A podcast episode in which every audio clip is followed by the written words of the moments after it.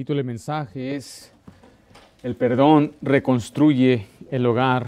El perdón reconstruye el hogar. Uno de los procesos más difíciles de aprender en la vida es el perdonar a aquellos que nos han hecho daño. El perdón es una área esencial para un cristiano fuerte y para tener sus relaciones sanas y fuertes. Mire lo que dice Efesios 4:32, por favor. Dice así la palabra de Dios. Antes, sed benignos unos con otros, misericordiosos, perdonándoos unos a otros, como también, como Dios también os perdonó. ¿En quién dice ahí? En Cristo. Lo que le quiero hoy en este día hablar, lo que le quiero yo presentar o predicar de la Biblia, es la importancia de tener a, practicar el perdón. Mire, le voy a dar una definición de lo que es el perdón. El perdón es un acto de completa dádiva o generosidad por parte del que perdona. Es regalar definitivamente un acreedor el deudor, al deudor aquello que le debía. Ahora, eso, eso es lo que significa perdonar. Perdonar significa, como que dice, regalar. De ahí viene en su etimología que dice, es como el acreedor, que dice, tú me debes dinero, tú eres un deudor y tú me debes, tienes que pagarme, pero él en su generosidad dice, quédate con el dinero, no me lo debes. ¿Suena parecido a algo que Jesús enseñó? Jesús nos dio una parábola exactamente de esa forma, diciendo que había dos hombres que de, de, debían dinero. Uno debía tanto dinero a su amo, a, a, su patrón, y de pronto le dice, dame lo que me debes. Y él se postró y dijo, te, te pagaré hasta el último centavo, nada más ten piedad. Y aquel hombre se conmovió y le perdonó toda la deuda. Eso es lo que significa perdonar también cuando alguien nos falta, cuando alguien nos daña. Sin embargo, aquel hombre después encontró a alguien que le debía a él dinero era un mínimo, poco. Y él no quiso perdonar. El Señor hace, da esa ilustración para dejarnos saber que usted y yo, en verdad, no somos nadie para decirle a una persona, yo no te perdono. ¿Cuánto nos ha perdonado Dios a nosotros? Y eso es exactamente esta definición, un acto de completa dádiva o generosidad por parte de aquel que perdona. Es regalar definitivamente el acreedor al deudor y decirle, no te preocupes, no me debes nada, saldo, eh, saldo eh, completo, no, te, está, no, te, no, no me debes nada. Alguien dijo esto, un matrimonio feliz es la unión de dos buenos perdonadores. Hay problemas que necesitamos corregir. Hay problemas en los hogares, en las familias que deben corregirse. Es por eso que queremos predicar y enseñar sobre este asunto, porque tenemos que corregirlos. No podemos huir, no podemos decir, va, eh, darnos la vista gorda y barrerlo debajo del tapete y decir, vamos a ignorarlo después y después. No, muchas veces después es, muy de, es demasiado tarde. Ahora hay quienes tienen que reforzar las cosas que ya hemos aprendido. Pero debemos estar siempre mejorando. Nunca debemos estar conformes con lo que Dios ya ha hecho. Siempre hay oportunidad para crecer y mejorar nuestras familias y nuestros matrimonios. ¿No piensa usted eso? Desde que yo me he casado, hemos, hemos ido a, a, varios retiros de parejas. Yo doy gracias a Dios por ello. El próximo año quiero planear una conferencia de familia Quisiera tener un retiro de parejas, quisiera tener reuniones de parejas, quizás cada dos meses, donde nos juntamos y traemos una noche de traje. ¿Qué es eso? ¿De traje? No, que yo traje y tú trajiste, cada quien trae. Y tener enseñanza para la familia, tener enseñanza para las parejas, porque cuánto necesitamos la instrucción de la palabra de Dios. Y hay problemas que enfrentamos en nuestros hogares que no son económicos ni son mentales, escuche, son espirituales. Quiero que vaya conmigo a Efesios 2. Este libro de Efesios es una tremenda exposición que el Espíritu Santo dio por medio del apóstol Pablo. Mire lo que dice Efesios, empieza con el amor que Dios nos ha dado, pero Dios que es rico en misericordia por su gran amor con que nos amó. ¿Qué no nos amó Dios a nosotros? Mire Efesios 3:17, por favor, Efesios 3:17. Para que habite Cristo por la fe en vuestros corazones, a fin de que, arraigados y cimentados en amor. Mira el versículo 19. Y de conocer el amor de Cristo que excede todo conocimiento para que seas llenos de toda plenitud de Dios. Ahora vaya a Efesios 4, versículo 2. Dice así, con toda humildad y mansedumbre, soportándoos con paciencia los unos a los otros en amor. Note que el amor prevalece en todo esto de lo que es la vida del cristiano. Y en este pasaje es interesante que dice que debemos soportarnos con paciencia. ¿Qué es soportar? Es aguantar. Ya no te aguanto. Bueno, Dios dice, soporta con paciencia los unos a los otros en... Ahí está la clave, amor, el amor, el amor, el amor. Mire el versículo 15, ahí mismo en Efesios 4. Sino que siguiendo la verdad en amor. Una y otra vez aparece el amor. Efesios 4, 16 dice así, de que todo el cuerpo bien concertado y unido entre sí por todas las coyunturas que se ayudan mutuamente según la actividad propia de cada miembro, recibe su crecimiento para ir edificándose en amor. Efesios 5, 2. Y andad en amor, como también Cristo nos amó y se entregó a sí mismo por nosotros, ofrenda y sacrificio a Dios, olor, a Dios en olor fragante. Note aquí que la palabra amor prevalece a través del libro de Efesios, porque es la clave, amar. La mañana aprendimos lo que es el amor. En el capítulo 13 de, Corintios nos enseñó la Biblia que es el amor y el creyente debe aprender a por amor, a perdonar aquello que le ofende, que le ha lastimado. Todos vamos a experimentar aflicción, dolor en la vida. Algunas veces vamos a ser atacados por nuestros enemigos, por el diablo, pero mire, muchas, en muchas ocasiones vamos a sufrir por el maltrato de nuestros cónyuges, de nuestros hijos. Otras veces seremos lastimados por un hermano en la iglesia, no sé, alguien nos va a dañar, nos va a ofender, nos va a traicionar, nos va a tratar injustamente, pero usted tiene que aprender a perdonar. ¿Por qué? Por amor, porque Dios lo ha mandado. Dios dice, yo te he amado. Ahora, antes de que sigamos, te quiero explicar esto. Quiero que entienda muy bien lo que le estoy tratando de decir. El amor, dice la Biblia, que nos edifica. Mira Corintios 8.1, vaya allá por favor. El perdón es la mejor manera de restaurar nuestras relaciones. Hay esposos que deben perdonarse. Hay hijos que deben perdonar a sus padres. Hay hermanos que deben perdonarse entre ellos. Hay personas que usted debe perdonar. En Corintios 8.1 dice así la Biblia en cuanto a lo sacrificado a los ídolos. Sabemos que todos tenemos conocimiento. El conocimiento envanece, pero ¿qué dice ahí? El amor, qué hace? El amor edifica. Note que el Señor nos edifica en amor, como vimos en Efesios. Pero ¿cómo nos edifica Dios? ¿Qué es lo que primero nos tuvo que dar?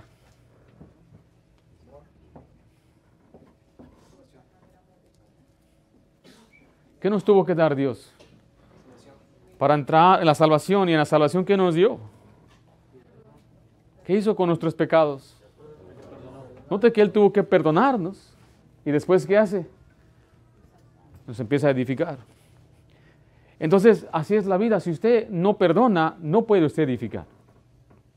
No puede construir. Tiene primeramente que perdonar.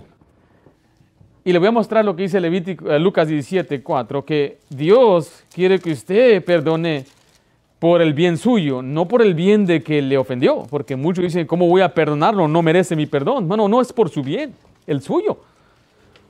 ¿Estamos ahí? Lucas 17, 3.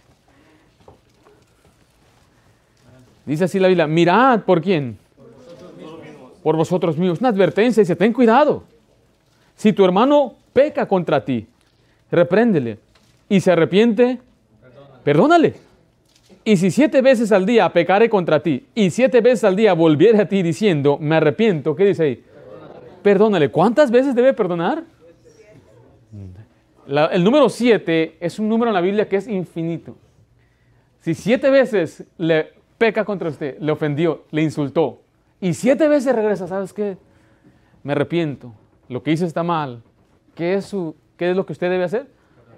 Y dice Dios, mira, mirad por ti mismo, ten cuidado, es una advertencia que Dios te está dando a ti, no al que te ofendió. Dios se encarga del ofensor, pero para que usted le vaya, es por el bien suyo. Mire Marcos 11, 25, 26.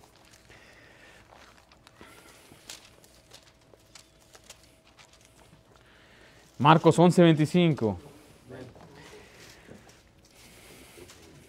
Y cuando estéis, ¿qué dice ahí? orando. Usted ora, algunos espero que oren. ¿Qué dice después ahí? Perdonad. Si tienes algo contra alguno, para que también vuestro Padre que está en los cielos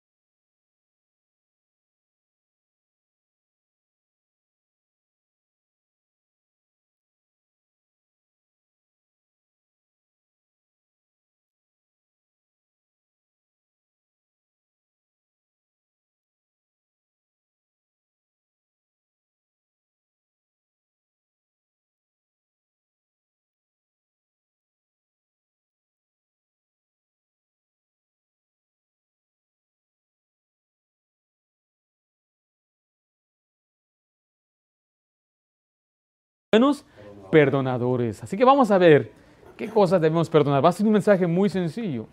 En primer lugar, vamos a ver las faltas. La Biblia habla de faltas. Acompaña Proverbios 10, versículo 12. Y la manera que yo se lo quiero presentar simplemente es una preferencia o una manera que yo quiero explicar lo que la falta es simplemente un fallo cuando cometemos fallas. Proverbios 10, 12. ¿Estamos ahí? Dice la Biblia, el odio despierta qué cosa? Rencillas, pero el amor cubrirá todas las faltas. ¿Qué es una falta? Es una carencia, un defecto, una infracción o un fallo. Cuando yo pienso en la falta es tener algún error o una ¿qué? equivocación. Ahora escuche, esto no es algo grande. No son cosas grandes. No es insignificante, pero también no tiene mucha importancia. Una persona que no está involucrada y ve lo que le hicieron y dice, estás exagerando. Pero como le está pasando a usted, a usted se le hace muy grande esa falta. Vaya a 1 Samuel 18. Ustedes saben que es una lupa. ¿Qué es una lupa? ¿Qué hace la lupa?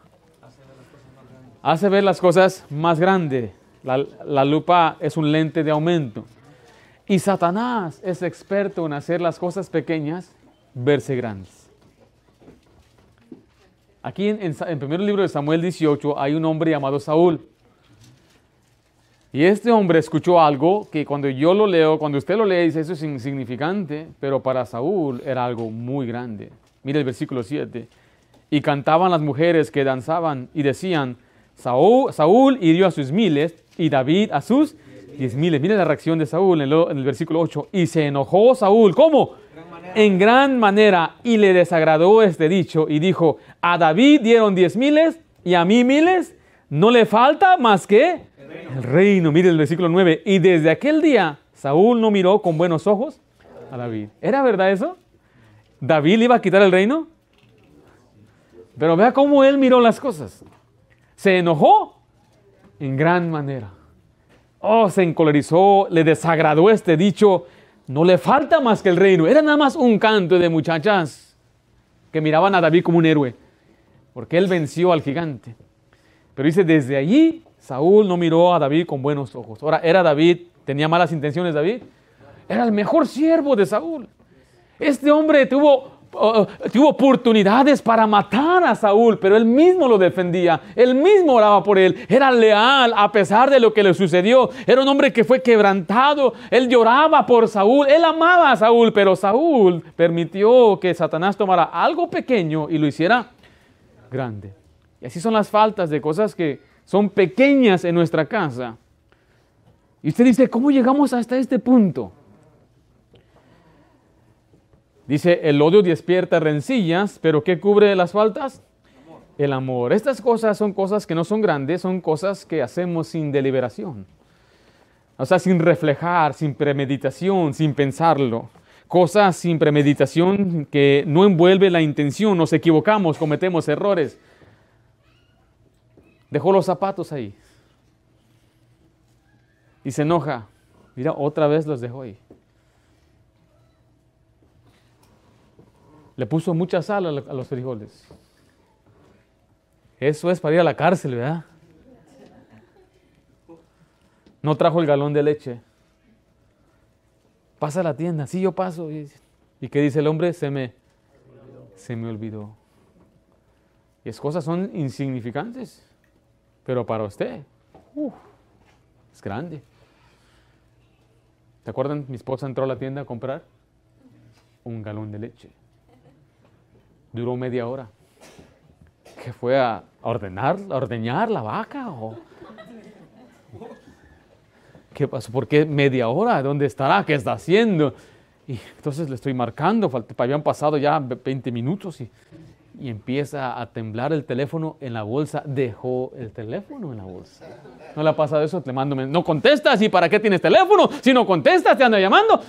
Cosas insignificantes. Ahí va saliendo con un carrito. Cuando la vi, me entró un coraje, un coraje. Dije, ahorita que entre, va a ver, le voy a, le a dejar saber lo. No que una hora y tú dijiste, y yo estaba listo, bueno, para decir todo eso. Esas son las faltas. No lo hizo con intención. No dijo, esto voy a hacer enojar a mi esposo, que de un ataque de corazón. No fue su motivo.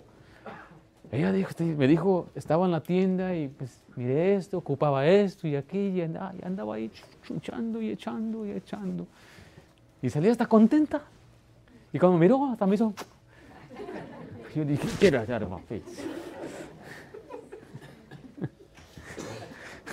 Yo le digo, bueno, que no le dije nada ese día.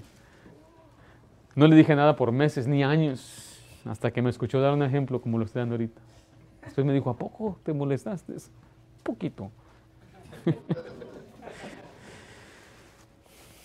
Hay muchas faltas. Hay quienes se molestan por lo que sea, como respira. ¿Por qué respiras así? Están, comiendo sabritas y hace, ¿por qué mastigas? O esas son faltas, mi querido hermano. El hombre dice, yo voy a aprender, yo voy a controlar el control. Y ahí está el hombre tratando de encontrar y después presiona un botón, cambia de sistema cambia HDMI, si me explico, ya se salieron de su programa y cómo le hago y este no es para y para, para y ahí está enojándose y esas son faltas. Cosas sencillas. Y cuando una persona que no está envuelta dice, ¿por eso te enojaste? Pero para nosotros, ¿qué hizo el diablo? Hizo grande, muy grande. Saludó usted a una persona. ¿Para qué saludas a las mujeres? Nada más le abrí la puerta para que entre. ¿Pero para qué le abriste la puerta? Andaban silla de ruedas, ¿no viste? ¿Cómo voy a dejar que se.? ¿Sí me estoy explicando? Pues llega un punto donde usted está tan irritado que todo le molesta. Ojalá usted no esté en ese punto, pero ¿qué es lo que cubre todas las faltas? El amor cubre todas las faltas. Quizás nosotros varones tenemos ciertas expectativas de eh, la manera que debe estar la casa ordenada o limpia, y a veces no lo hacen como nosotros pensamos o creemos, esas son faltas.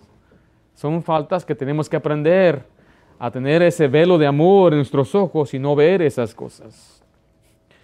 Y puedo ir a entrar a muchos temas muy de humor y todo, porque hay hombres que sus esposas aguantan muchas cosas. Le aguantan, hermano, hasta su olor de usted, lo aguantan a usted. aguantan como ronca y todo. Pero ¿sabe por qué lo hacen? Entré una vez a la habitación y mi papá estaba roncando como un oso. ¿Cómo puedes dormir tú en esta, habitación con él? Dijo, ya me acostumbré. Así me dijo, ya me acostumbré. Pero es porque cuando hay amor, ronca más fuerte mi amor. Ah. Pero cuando hay amor, no puede, usted no ve las faltas. Entonces, ¿qué le hace falta, hermano? Necesitamos amor. Necesitamos poner ese amor en nuestro corazón con el que Dios, porque cuántas faltas tenemos usted y yo, cuántas faltas cometemos usted y yo contra Dios. Muchísimas. Vimos porque eh, vimos en primer lugar las faltas, en segundo lugar vamos a ver las ofensas. Acompáñame a Proverbios 19:11, las ofensas. Proverbios 19:11. De aquí se va quizás a algo que no es tan importante, cosas insignificantes. Ahora aquí vamos a algo, un nivel más fuerte. Proverbios 19:11 dice así la Biblia, la cordura del hombre detiene su furor y su honra es pasar por alto, ¿qué cosa? La ofensa. La ofensa. La palabra ofensa es una acción o palabras con que se ofende a una persona. Es despreciar o dirigir insultos a una persona. Es hacer daño, es causar molestias o fastidio. Le digo, ya es otro nivel, no es nada más una falta. La falta fue algo que se hace, eh, se hace por equivocación o simplemente sin pensar. muchos hombres también en nuestra manera de hablar expresamos sin pensar las cosas y ofendemos. Esas son faltas, mi querido hermano. Pero la ofensa, esto envuelve nuestra voluntad para dañar, es maltrato, es desprecio, es humillación. Escogemos ser ligeros con nuestras palabras y ofendemos. Mira lo que dice Efesios 4:31, por favor, regrese ahí el pasaje.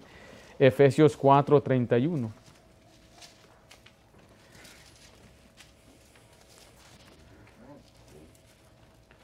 Estamos ahí.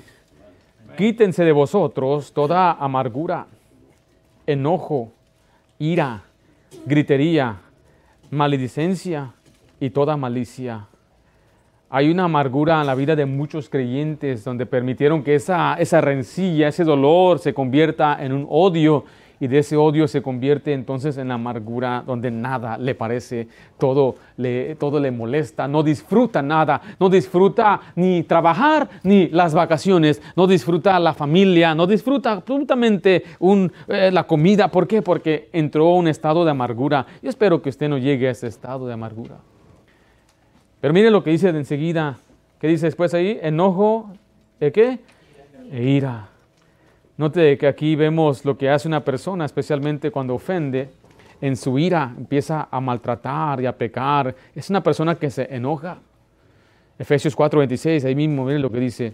Airaos, pero no pequéis. Entonces el, el, problema no es que nos enojemos. Hay momentos que debemos enojarnos. Pero dice ahí, airaos, pero no pequéis, no se ponga el sol sobre vuestro enojo, ni deis lugar al diablo. ¿Sabe que el, enojarse es una persona, hace locuras? El que fácilmente se enoja, dice la Biblia, hará locuras. Por eso no le dé lugar al diablo cuando eso suceda en su casa, le ofenda, alguien le maltrate. Dice la Biblia, airaos, pero no pequéis. O sea, usted debe aprender a pasar por alto la ofensa. Usted diga, no voy a dejar que eh, me controle mis emociones y me enoje y estoy lleno de ira. Y en mi ira voy a responder y voy a maldecir como me hicieron aquellos que tienen una mecha corta. Porque mire, cuando se enojan, dice la palabra de Dios, va a la gritería y la maledicencia. ¿Qué es la gritería? Es cuando usted alza la voz y empieza a gritar enojado y diciendo, para que veas cuánto poder tengo. ¿Para qué gritamos? Lo que dice Romanos, por favor, 4. Deje su marcador allí en Efesios. Romanos 3, 14, perdón.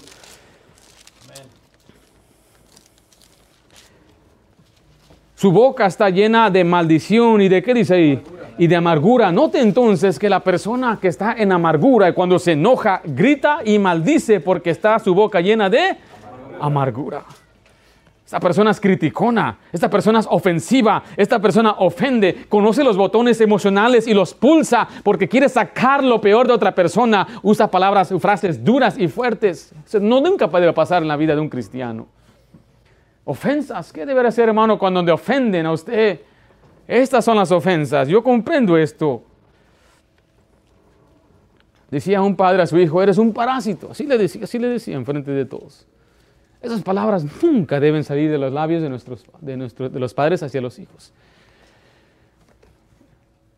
Nosotros tratamos de no gritar en nuestra casa, la gritería no. ¿Por qué gritamos? ¿Para qué gritamos?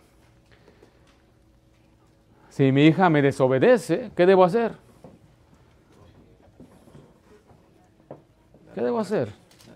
Usted sabe, déjale digo esto entre, entre paréntesis, el disciplinar a sus hijos no es para apaciguar su ira.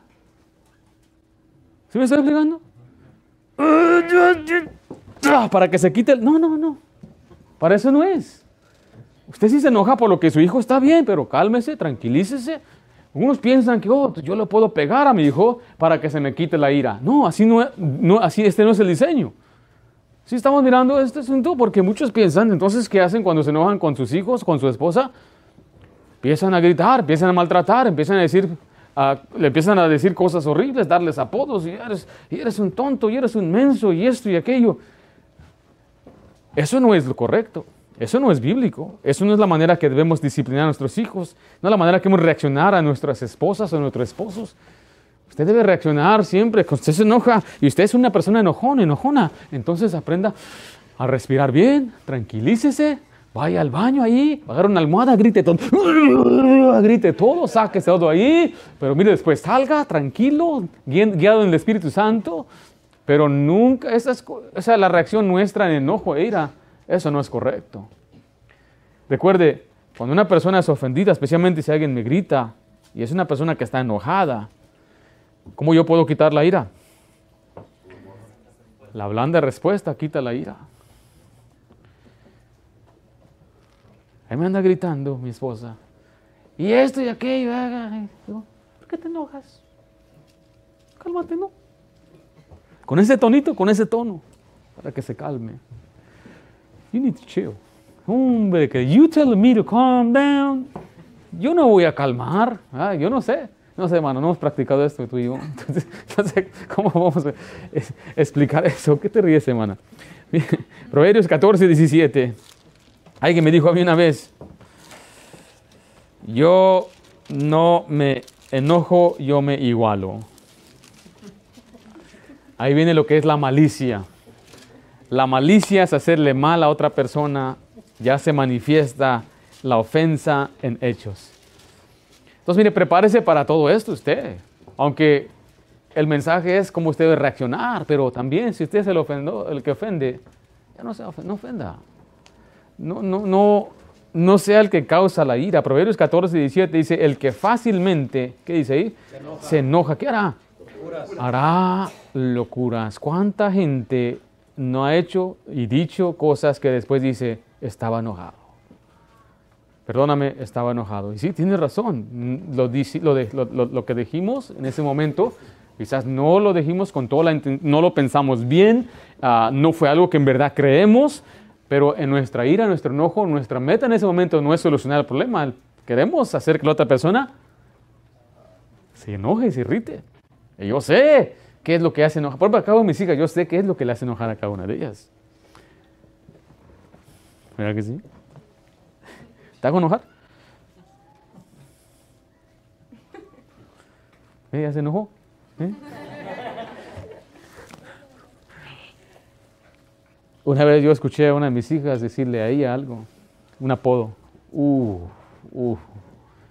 Tuve que darle disciplina. Tu hermana nunca le puedes hablar así es tu hermana. Tengo que enseñarle, tienes que amar a tu hermana, tienes que ayudarle, tienes que ser benigna con ella. Benigno significa hacerle bien, tienes que ser misericordiosa, ser compasiva con ella, tienes que tratarla con ternura. Es tu hermana. No puedes tú nada más ahí gritarle a tu hermana y decirle y molestarla. Oh, cómo me duele, ¿no? Cuando veo especialmente a la más chiquita, ahí bien emocionada, apenas, apenas, apenas está aprendiendo a vivir y a caminar. Ahí la traen las más grandes para dejarla en la sala y se regresen a su cuarto. Dije, oh, yo sé lo que están haciendo, porque yo lo hacía. Y, y voy, what are? ¿Por qué sacaron a la, a la, bebé? ¿No quieren que juegue aquí? No, no, no, por eso no la sacamos. Dije. ¿Tú crees que yo no sé lo que estoy hablando? Yo sé lo que están haciendo. Ahí la niña, pobre niña llorando. Oh, digo, pobrecita, me da mucha lástima mi bebecita. Ahí la levanto, véngase mi ternura, véngase. ¿Quién te hizo llorar? Y dice, nombres ya. Ya dice nombres. Lele. Ah, vamos allá. Ya, ya, no, ya no la pueden engañar bien. Ya, ya sabe, ya sabe lo que está pasando.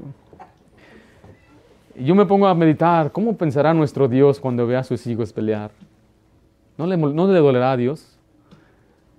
Dice, en esto conoceréis que son mis discípulos, en que tuvieres amor los unos por los otros. No dijo en que tuvieres buena doctrina, no dijo que tuvieras un celo por ganar almas, aunque esas cosas son buenas.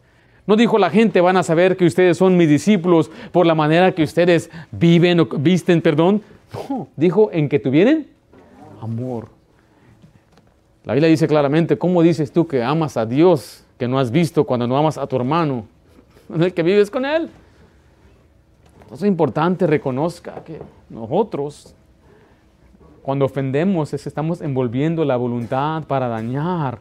Y cuando alguien hace eso, es muy doloroso. Pero mire, le quiero dar un pasaje en Santiago 3.2, donde vemos que nosotros también hemos ofendido muchas veces. ¿O no es así? Nosotros también hemos ofendido. Alguien dijo, si supieran cómo me han ofendido. Bueno, sí, yo comprendo esto, pero usted y yo también hemos ofendido, ¿no? Santiago 3.2 dice así la Biblia, estamos ahí. Porque todos, ¿qué dice ahí? Muchas veces. Todos ofendemos, ¿cuántas veces? Muchas veces. Si usted pone a su lado derecho las veces que usted ha ofendido y a su lado izquierdo las veces que usted ha ofendido, que usted ha sido ofendido, ¿dónde hay más ofensas? ¿Usted ha ofendido más usted lo ha ofendido, más? Y eso es lo que a veces queremos hacer. Bueno, no es que yo no he ofendido tanto. ¿Pero hay ofensas o no hay ofensas? ¿Qué debo hacer con las ofensas? Regresa allí a Efesios 4:32. El en el matrimonio hay ofensas, pero en el amor hay benignidad. Antes, Efesios 4:32, ¿estamos ahí? Antes, sed benignos unos con otros, misericordiosos, perdonándoos unos a otros, como Dios también nos perdonó a vosotros en Cristo. Esa palabra ser benignos, hacer bien. Yo le estaba enseñando a mis hijas este pasaje anoche en nuestro, nuestro devocional. Le dije, ustedes deben ser benignas, tienes que ser buena con tu hermana y tratarla bien y amarla y ser paciente y soportarse unos a otros. Y ahorita están pequeñas y tengo esa libertad de hablar de ellas. Va a llegar un punto donde yo sé, cuando llegan a la juventud, ya no hables de mí. Too bad. you live in my house, you, you are preaching material. Y enseguida enseñarles eso, empezaban a pelearse en el baño. ¿Saben por qué? Porque somos musulmanos, cometemos errores, seguimos ofendiendo. Y dije, ¿cómo es posible ni cinco minutos han pasado. Y así pasa, hermanos, con nosotros también, los adultos. ¿O no es así? ¿Cuántas veces fallamos y faltamos y ofendemos y ofendemos y ofendemos y otra vez, ahora sí ya estuvo, ya no voy a hacer, y otra vez? Ahora sí voy a cambiar, ¿y qué pasa? Otra vez. Y otra vez pasa, ¿y qué pasa? Otra vez. Entonces, ¿qué debemos hacer? Seguir soportándonos. El Señor está construyendo, el Señor está edificando. Poco a poco vamos mejorando, vamos mejorando, vamos mejorando, pero usted debe aprender a soportar las ofensas. Vimos las faltas, las ofensas, pero quiero llevarle número tres, los pecados. Mira Pedro 4.8. Aprenda a perdonar las faltas, tenga ese amor para no ver las cosas más grandes de lo que realmente son. Luego aprenda a pasar por alto la ofensa. Pero por último, Pedro 4.8, estamos ahí. Y ante todo, tener entre vosotros ferviente amor. Mire, porque el amor cubrirá multitud de pecados. Ya cambio, aquí ya no son faltas, aquí le llama pecados. Si usted conoció a Cristo después de estar casado, usted sabe que muchos pecados han filtrado su hogar. Pecados que han sucedido hace mucho tiempo. Y eso es lo que yo quiero dejarle saber a usted. Usted tiene que saber que las cosas no van a cambiar de un día a la mañana. Su esposo, su esposa no va a cambiar de un día a la mañana. Es una larga jornada cuesta arriba para que cambien costumbres, cambien eh, eh, manera de pensar. Pero ¿cómo se empieza todo? Perdonando tenemos que perdonar aún las cosas. Mire, esos son pecados más fuertes. Quizás incluye hasta pecados inmorales. Textos inapropiados. Descubre a su esposo mirando cosas que no en la computadora. Hablando con personas que no deberían en las redes sociales. Esas cosas son fuertes. Yo a propósito no tengo ni una red social en mi teléfono, porque yo sé, yo sé que si yo tengo una, una aplicación ahí, empiezo a buscar. Miren, no tengo ni una. Usted puede ver, eh, eh, la única que tendría es simplemente la que usamos para el stream, pero más allá no tengo ni una. No puedo. Yo, me, yo he sentido el poder de las redes jalándome. Y ahí está uno. ¿Qué habrá en Instagram? ¿Qué habrá en Facebook? ¿Y qué habrá aquí? Yo he sentido eso. ¿No lo ha sentido usted? Usted está ahí, siente esa atracción y tiembla el teléfono. Y si tiene, yo primeramente dije, voy a quitar las notificaciones para que no me moleste, pero aún así, empieza ahí llamándome, Rengo, ven, ven a ver, ven a ver, y acá está bueno. Dice, pastor, ¿usted cree que es pecado? Yo no dije eso, de ninguna manera. Lo que estoy diciendo es que yo sé el poder de ello y para un pastor, cómo Satanás puede tentarme y puede a mí atraerme a eso y desviarme. No solamente a mí, pero también a, a vos, a usted, usted también. Y estamos ahí pegados y pegados. Yo conozco, yo sé, he escuchado, hemos tratado asuntos donde están mirando cosas inapropiadas y la esposa se da cuenta. Pecados fuertes. Pero ¿qué hace el amor? va a cubrir multitud de pecados, perdona. El amor cubre multitud de pecados. Vaya a Mateo 18, 21, por favor.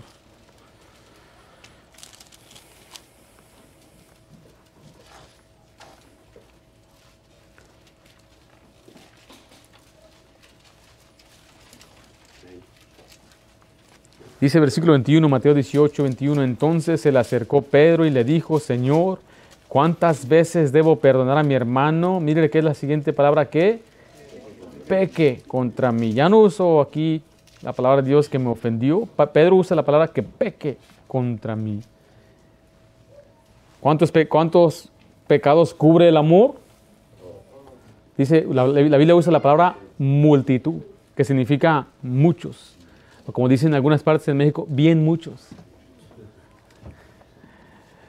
¿Qué es lo que Satanás quiere hacer? Mire Juan 10:10. 10.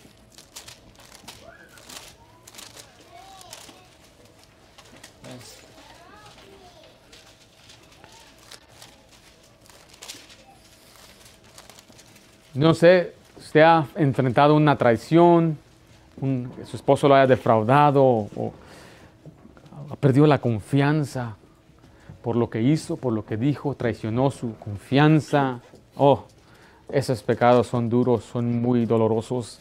Satanás viene con el propósito, dice ahí en Juan 10, 10, el ladrón, y lo compara, nosotros lo comparamos al diablo. El ladrón no viene sino para hurtar y matar y destruir. Yo he venido para que tengan vida y para que la tengan en abundancia. Mi esposa yo, mi esposa son una sola carne. Yo no puedo rechazar a mi esposa, es mi esposa. No la puedo desechar. Tengo que perdonar. Y tengo que perdonar una y otra vez. ¿Cuántas veces dijo Jesús? 70 veces 7.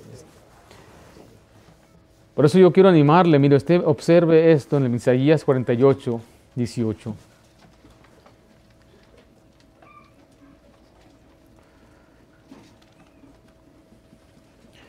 No debemos sacar a relucir cosas antiguas.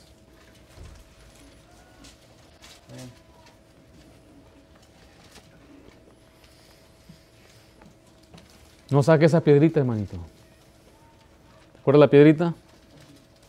No la vuelva a sacar, lo tienen en el bolsillo. Mira, aquí está la piedrita.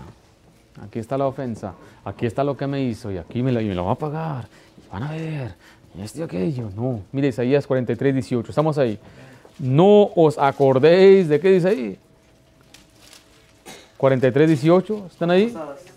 No os acordéis de las cosas pasadas, ni traigáis a memoria las cosas antiguas. Olvídalo, dice la Biblia. ¿Puedo yo olvidar o no?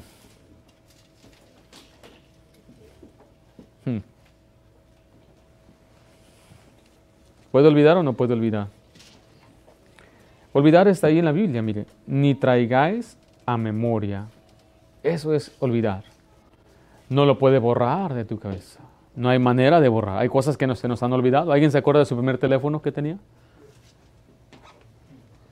Algunos ya se olvidaron, ¿verdad? Es más, algunos no saben su teléfono que tienen ahorita. Pero hay cosas que yo me he olvidado. Me he olvidado de mi primer domicilio. Vivía aquí en Orange y la escuela nos hicieron memorizar el domicilio, pero ya se me olvidó. No me acuerdo. Si usted dice, te doy un millón de dólares para que me digas dónde vivías, hace lo otro porque ya se me olvidó. Pero hay cosas que no nos podemos olvidar. Cosas que nos han impactado. Un tipo de trauma, podemos decirle. Y Dios dice, no te acuerdes de las cosas pasadas, ni traigas memoria a las cosas antiguas. Olvidar es imposible, pero al acordarse es diferente. No te acuerdas. ¿Te acuerdas cuando fuiste a comprar leche y duraste media hora? Salmo 103, mire lo que dice la Biblia. Ahora me río de eso, me causa gracia. Dios usó eso para que un día lo predicara.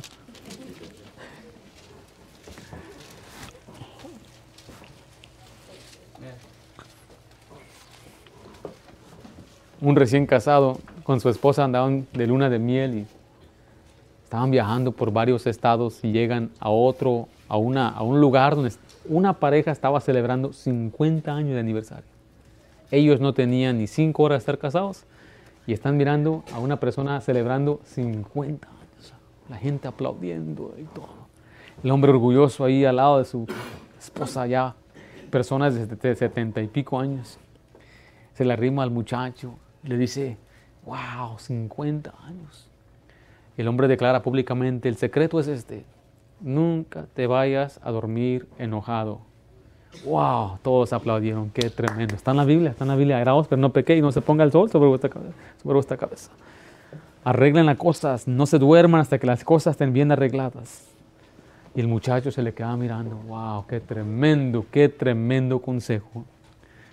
Después el viejito le dice, una vez no dormí por cinco días.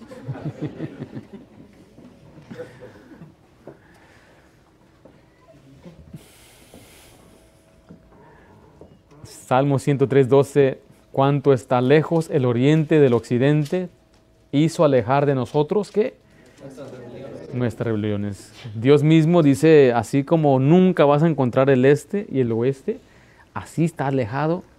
¿Y qué está diciendo con eso? Está diciendo que yo no tengo memoria, ni sé, no lo puedo encontrar, está tan alejado. Isaías 38, 17 dice así la palabra de Dios.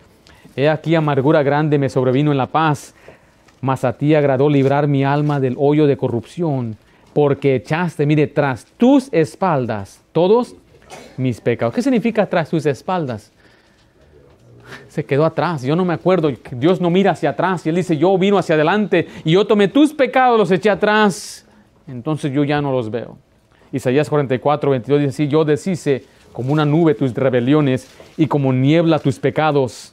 ¿Qué hizo con nuestros pecados? Dice, los deshizo. Jeremías 50, 20, se lo voy a leer en aquellos días y en aquel tiempo, dice Jehová, la maldad de Israel será buscada y no aparecerá, y los pecados de Judá y no se hallarán, porque perdonaré a los que yo hubiere dejado. Miqueas 7, 18 dice que Dios como tú, que perdona la maldad y olvida el pecado del remanente de su heredad, no retuvo para siempre su enojo, porque se deleita en misericordia. Él volverá a tener misericordia de nosotros sepultará nuestras iniquidades y echará en lo profundo de todo, eh, del mar todos nuestros pecados. Dios dice, yo voy a olvidarme de tus pecados.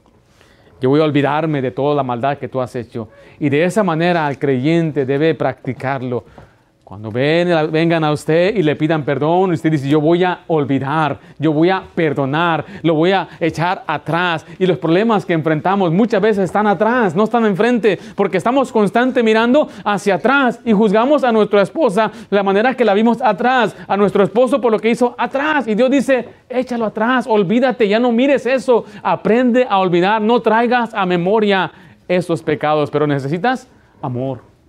El amor cubrirá multitud de pecados, muchos pecados. Si no hay perdón, no se puede edificar. Si no hay perdón, no podemos seguir, adelante. Si no hay perdón, no podremos fortalecernos ni tener un matrimonio exitoso, ni una familia exitosa, que nuestros hijos no van a triunfar si no hay perdón. Si no hay perdón, no se puede construir. ¿Le hace falta perdonar? Hay algunas cosas que usted no, no tiene que decírselo a su esposa simplemente o a su esposa, simplemente yo, yo decido perdonar. Yo ya no voy a volver a decir, no voy a volver a guardar esa rencilla, voy a yo a tomar esa rencilla, voy a, voy a, como dice la definición, voy a generosamente perdonar esa deuda. Ese es el perdón. Y para tener un matrimonio feliz se requiere de una pareja perdonadora, una familia que perdona. ¿Cuántas veces dijo Jesús? Si siete veces vienen en un mismo día a decir me arrepiento, ¿cuántas veces debemos perdonar? Siete veces, pero yo sé, pastor, que no viene con buenas intenciones. Aclárelo. Diga, ya te, perdono, pero tú entiendes, yo no soy Dios, yo no puedo ver tu corazón. Por eso a veces batalla, deja, comunique, es muy difícil. Me dices que, que ya vas a cambiar y luego, luego sigues. Yo te amo, te quiero, me duele, me lastima, lo mismo, el mismo trato y otra vez. Y yo te perdono y te voy a perdonar las veces que tú vengas a pedirme perdón, pero también hay que cambiar, ¿no? Hay que cambiar algo, hay que hacer diferente, ya háblame de una forma diferente, trátame mejor, no me hables con aspereza, no me grites, no, ¿por qué me tratas así?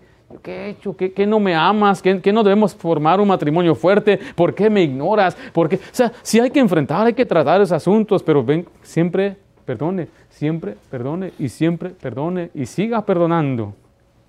¿O no? ¿No nos perdonó Dios así? Sí. Hay que perdonarnos. ¿Qué, tiene más seguridad? ¿Qué le da más seguridad a mi esposa? ¿Sabes qué? Ya, ya, ya, hasta aquí ya, ya no te aguanto. O decirle, a pesar de que me has lastimado, yo te voy a seguir perdonando. ¿Cuál, cuál cala más el corazón? A pesar de que me seas infiel, desleal, yo te voy a amar. No creo que lleguemos a ese punto, pero yo le dije a mi esposa, si tú me eres desleal e infiel, yo te voy a seguir amando. ¿Cuál da más seguridad? Era en cuanto me faltes, mira, me voy, eh, eh síguele, síguele. ¿Cuál da más seguridad? ¿Así no dice Dios? en cuanto falles ya no eres mi hijo. ¿Dice la Biblia eso? En cuanto tú ya no cumplas la ley, cuando no guardas mandamientos, mira, no, en cuanto tú sueltes la monedita de salvación, en cuanto tú vas a perder la salvación. ¿Dice así nuestro Dios? Con amor eterno te he amado. Aunque seamos infieles, Él permanece fiel. O Él es fiel. Entonces, ¿qué da más seguridad? Ahora sí, si usted es el que, el que ofende, el ofensor, el matratón. No, cambie, hermano. No sea egoísta. Este mundo no gira alrededor de usted. Y sí, un día lo van a abandonar. Lo van a dejar por su mal genio. A sus propios hijos no van a querer ni verlo en pintura. Va a decir este gruñón, ¿quién lo quiere? No, usted no quiere eso, ¿verdad? No quiere que sus hijos anhelen salir de su casa. Cuando cumple 18 me marcho, ya no soporto a esta mujer que es mi madre. Eso no debe ser el asunto. Ellos digan, cuánto extraño mi hogar. Aunque estoy casado, estoy contento, tengo muy buenas memorias de mi casa. Que no diga, oh, me acuerdo, se agarraban a gritar. Y se oían, a veces hasta agarraban platos y los quebraban. Y, y se oían las charolas y todo, y gritería. Y, yo me acuerdo ahí de ver a papá ahí peleándose, mamá, y a una esquina, a otra esquina, ni se hablaban, ni cada quien, y uno en medio, todo asustado.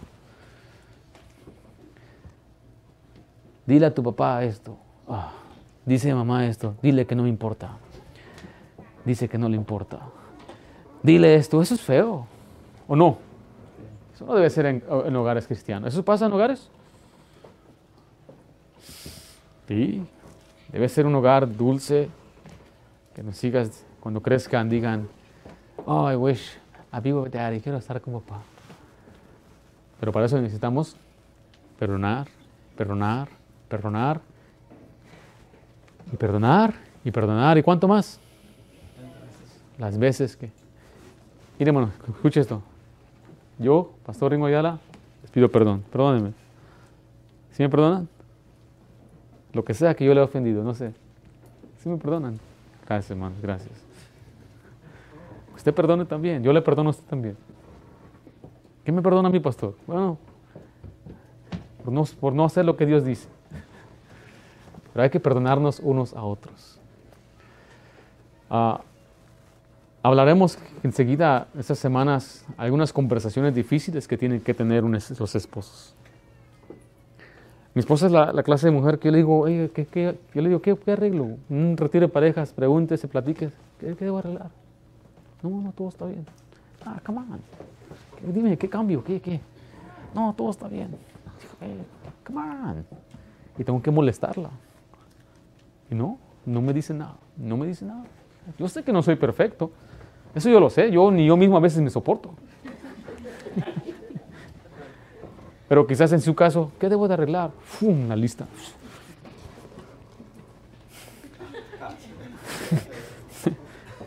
Capítulo 1 de 10 capítulos. No sé. Si, si, ese es el caso suyo, esa es una ventaja. Diga a su esposa, ¿en qué área yo te he ofendido? ¿Cómo podemos arreglar este asunto? Y si le dice una falta pequeña, es que cuando estabas allá, me cerraste la puerta muy fuerte. Seria, ¿por eso te estás enojando? Mire, es una falta. La falta se ha hecho grande, pero porque hay un problema más grande que es la raíz.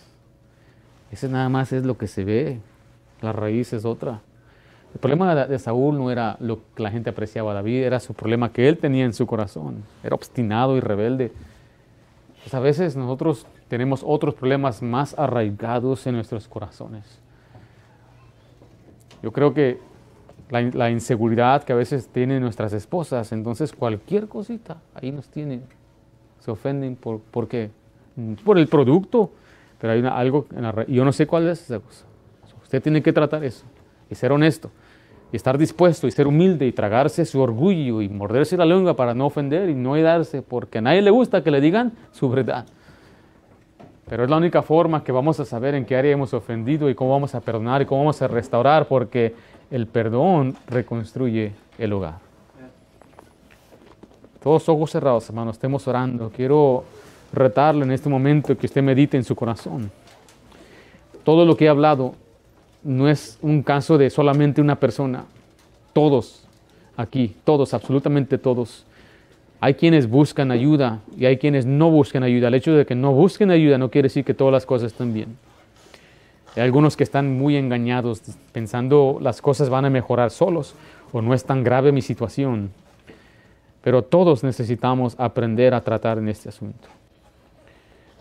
Yo le amo, hermano, le amo a usted. Medite en su corazón. En verdad, permita que Dios le obre en su corazón, que Dios le diga a usted, no un hombre, no su cónyuge, el Señor.